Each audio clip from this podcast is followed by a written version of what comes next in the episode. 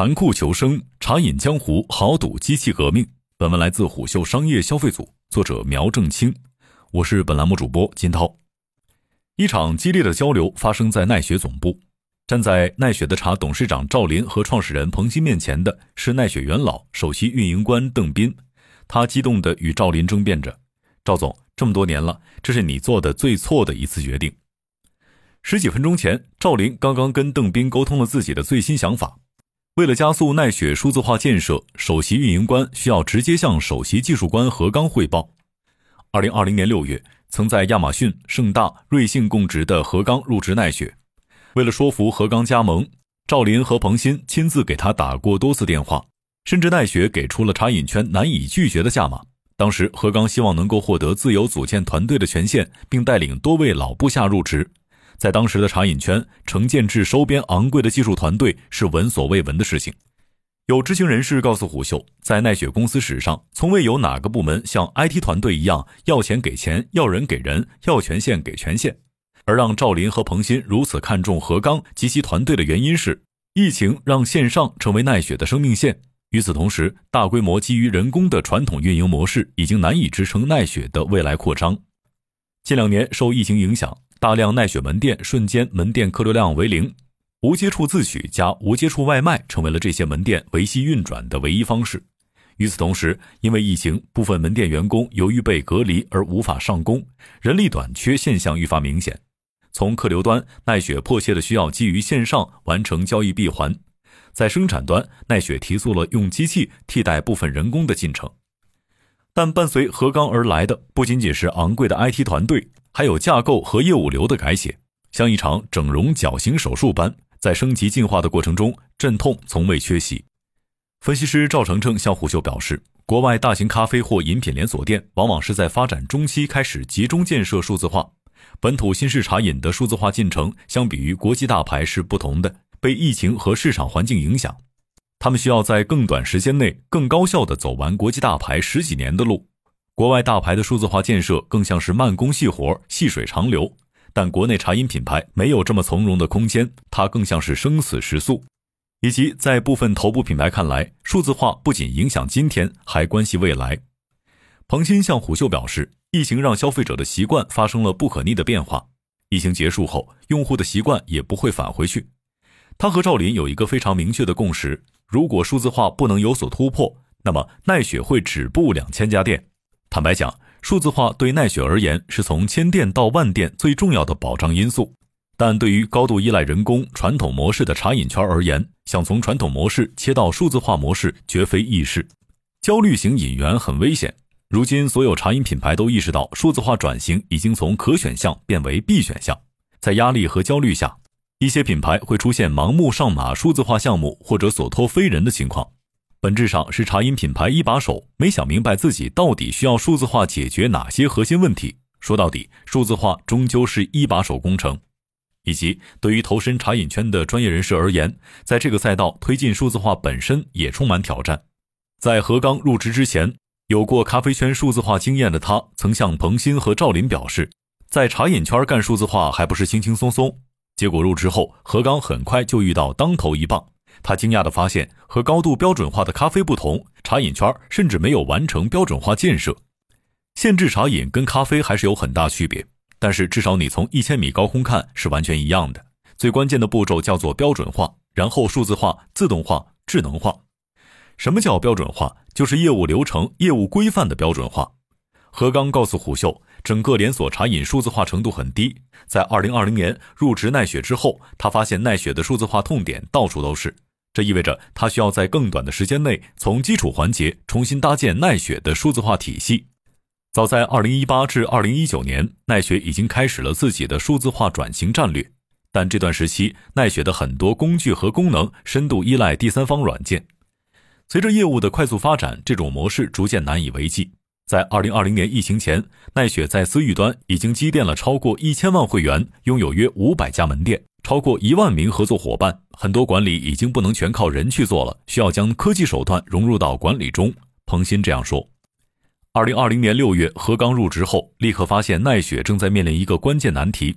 当时，奈雪大大小小的系统软件来自十几家不同的供应商，奈雪公司内部没有人写代码，当系统或者软件出现问题时，奈雪只能让对接专员去找供应商解决问题。而由此产生的另一个深层难题是，不同供应商的产品之间数据孤岛林立，奈雪完全无法实现数据打通。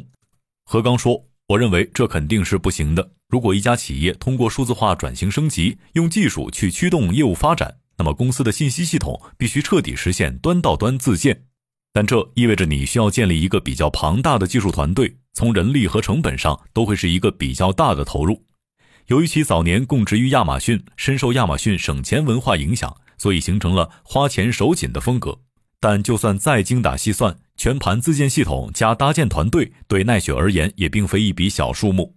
于是何刚和赵林、彭鑫多次沟通，把自己需要的团队规模、项目成本详细汇报，他得到了肯定的答复。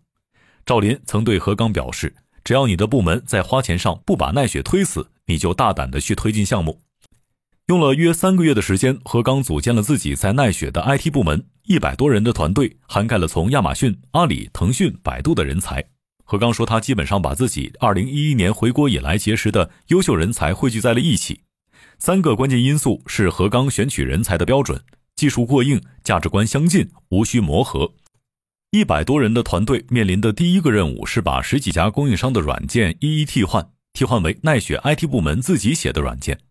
这只是一种相对保守的替换方式。由于 IT 部门在更换软件的同时，奈雪的业务照常进行。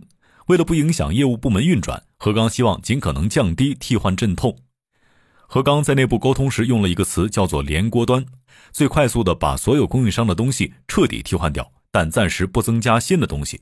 一一替换的同时，IT 部门会打通新软件的数据联动，而在此过程中，随时要提防数据丢失。这是一个高风险动作，你需要小心的一点点的去替换。比如，你给门店更换系统，由于门店数量太多了，你很难一夜之间完成替换，于是会发生一部分门店还在旧系统上，另一部分门店已经在用新系统的现象。用了六个月的时间，何刚带领 IT 部门完成了所有系统和软件的一一替换。替代供应商产品是为了从根本上解决三个关键痛点。首先，基于供应商的系统很不稳定，比如小程序动不动就会出故障。其次，你有任何需求，供应商的反应是很慢的，他会按照月为单位给你慢慢推进。第三，就是严重的数据孤岛问题。何刚认为，在数据孤岛问题上存在一种伪打通。有时候，供应商的系统软件可以在运营上勉强打通，但真正要传数据的时候，很容易出现丢字段、丢数据的情况，无法真正把多端数据拉到同一个 BI 系统里面去做深层分析。在完成系统替换后，何刚开启了第二阶段的转型。这时候，我们真正进入了深水区。其实，直到今天，奈雪的数字化转型都还在这个深水区阶段。何刚将之描述为：首先实现数字化覆盖，覆盖所有业务。包括门店管理、供应链管理、开店选址、设计工程、公司 OA。何刚把奈雪的数字化体系分为三大板块。第一块是面向终端客户的小程序 APP，这一部分是用户肉眼可见的系统，在奈雪内部这一部分统一称作交易营销。第二块是奈雪门店端的管理体系，门店端管理又分为管人、管机、管物。在管理人这一侧。数字化体系覆盖了包括招聘、培训、上岗、考勤等等环节，而在管理机器这一侧，包含 POS 机、收银机、显示屏等等，以及各个端口的数据联动。管物环节中很重要一块是订货。由于奈雪门店有几百种 SKU，所以需要解决复杂的货品管理问题，而数字化体系还需要覆盖日盘、周盘、月盘。而在整个过程中，最为关键的是如何通过数字化手段去优化成本和提高效率。第三块则是奈雪的供应链管理，这部分包含了采购、物流、成本控制，以及要通过数字化手段去解决复杂繁琐的食品有效期、食品安全问题。在完成覆盖后，要进行自动化和智能化。自动化是要解决手工操作的问题，通过设备系统降低对人的依赖，并通过机器提高效率。而智能化要把很多需要人工预测、人工猜测、人工推测的环节，通过数据系统升级为更智能的数据预测。当时奈雪门店的自动化和智能化程度较低，门店一般只有一个简单的门店货物管理系统，以及一台 POS 机、一个叫号的小手机、几个演示的电子屏。在供应链端，当时奈雪还在采用金蝶财务软件来支撑采购等工作。但何刚和 IT 部门并没有盲目推动自动化和智能化升级。他首先关注到的是业务流程固化。系统真正的价值是把业务流程通过系统的方式进行固化。这里面涉及的关键问题是业务流程规范的标准。比如，你要上一个新品，牵扯到的部门太多了，牵扯到的门店也太多了。如果没有一个清晰的流程标准，便会出现混乱。于是，何刚带领 IT 部门去详细了解所有业务的标准流程。并要求公司相关部门协助梳理清晰的标准规范，这也引发了开篇激烈争论的那一幕。当时赵林希望首席运营官邓斌可以协助何刚把所有的业务梳理一遍，并落地可以通过系统与设备解决的数字化方案。这其实已经不只是 IT 部门一个部门的挑战了，而是奈雪公司整体的流程梳理。据悉，在激烈争论当天，赵林和邓斌推心置腹聊了一天，最终这位奈雪老臣同意配合。接下来的几个月里，奈雪把创立五年多来的所有流程重新梳理了一遍，并把关键步骤一一明确。第一步是梳理标准规范，并取精去糟；第二步是把它们明确为执行标准，并通过培训传达到位；第三步通过系统强制固化，并落地为自动化功能。何刚告诉虎嗅，整个过程是业务部门和技术部门高度融合的过程，数字化绝非一个 CTO 能够完成的事情。数字化是整个公司的事情，在完成了软件替代、流程梳理后，如何通过技术手段落地自动化，成为奈雪转型的关键。在入职前，赵林和彭鑫就向何刚表达了希望能够打造出自动化设备的需求。二零一九年，在何刚加入奈雪前一年，奈雪已经开始尝试打造自动化机器。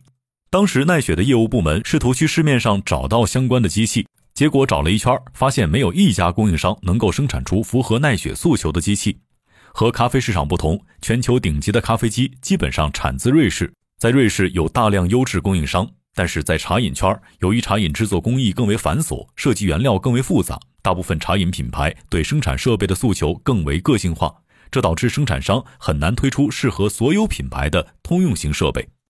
一开始，何刚想尝试代工模式。由奈雪 IT 部门设计，合作方生产样机，样机在二零二一年十月份左右生产成功。结果代工方坐地起价，开始要挟。当时代工方向奈雪提出一台机器六万元左右的采购价，这大大超过了奈雪的预算。而奈雪 IT 部门估算成本发现，真实成本其实只在三万元左右。我们被卡脖子了。代工厂觉得奈雪一定会跟他们合作。考虑到成本和后续升级的空间，何刚最终决定自己生产样机。二零二一年下半年，他单独招聘了一个专门的硬件团队。核心技术不在手里，就是会被人卡脖子。基于自己团队的硬件工程师，奈雪开始从零打造机器。让何刚印象深刻的是，相比于合作方，自己团队的响应速度和投入程度大幅度提高。在充分观察门店业务实际使用场景后，奈雪的硬件工程师改变了设计方案。大约半年后，奈雪 IT 部门打造出了第二代自动设备。相比于二零二一年十月的样机，生产速度明显提高，从此前的一杯茶二十秒升级为了一杯茶七秒。和软件供应商的问题一样，要自建团队，把核心技术抓在自己手里。自动奶茶机对奈雪而言解决了关键痛点——门店离职率。由于奈雪不同 SKU 的配方差异很大，门店员工会被要求背诵配方，公司还会定期考核。很多奈雪员工因为背不下配方而离职。由于二零二零年以来，奈雪提高了 SKU 的更新速度，这意味着员工背诵压力陡增，有大量员工因为背配方而焦虑。当自动奶茶机投入到门店之后，情况发生了明显改变，奈雪员工不再需要背诵配方。在二零二一年，何刚团队开始把设备投往广东部门门店实验。一个有趣的细节是，某一天，一家门店临时缺人手，便从拥有奶茶机的门店借调了几位员工。结果，这些员工到了那家门店之后，发现已经彻底忘了配方，不知如何做茶。不过，自动奶茶机并不能解决奈雪的所有问题。我们还做了自动排版系统、自动订货系统、半成品生产计划。何刚表示，这些数字化工具不仅仅可以改善员工效率，还可以节省公司成本。以半成品生产计划为例，由于门店每天原料的实际消耗量不同，会存在高峰期和低谷期。传统模式下，奈雪依靠门店店长通过经验去预判，这显然会导致不精准的情况发生。现在每个时间生产多少，用多少物料，我们在系统内会给门店员工生成，减少人工预判。眼下，何刚认为，二零二二年是数字化进程的关键一年。一方面要聚焦去解决门店目前最核心的一些问题，比如怎么通过自动奶茶机去进一步提高效率；另一方面要通过数字化手段去优化人效、物料报损等成本及效率问题。商业洞听是虎嗅推出的一档音频节目，精选虎嗅耐听的文章，分享有洞见的商业故事。我们下期见。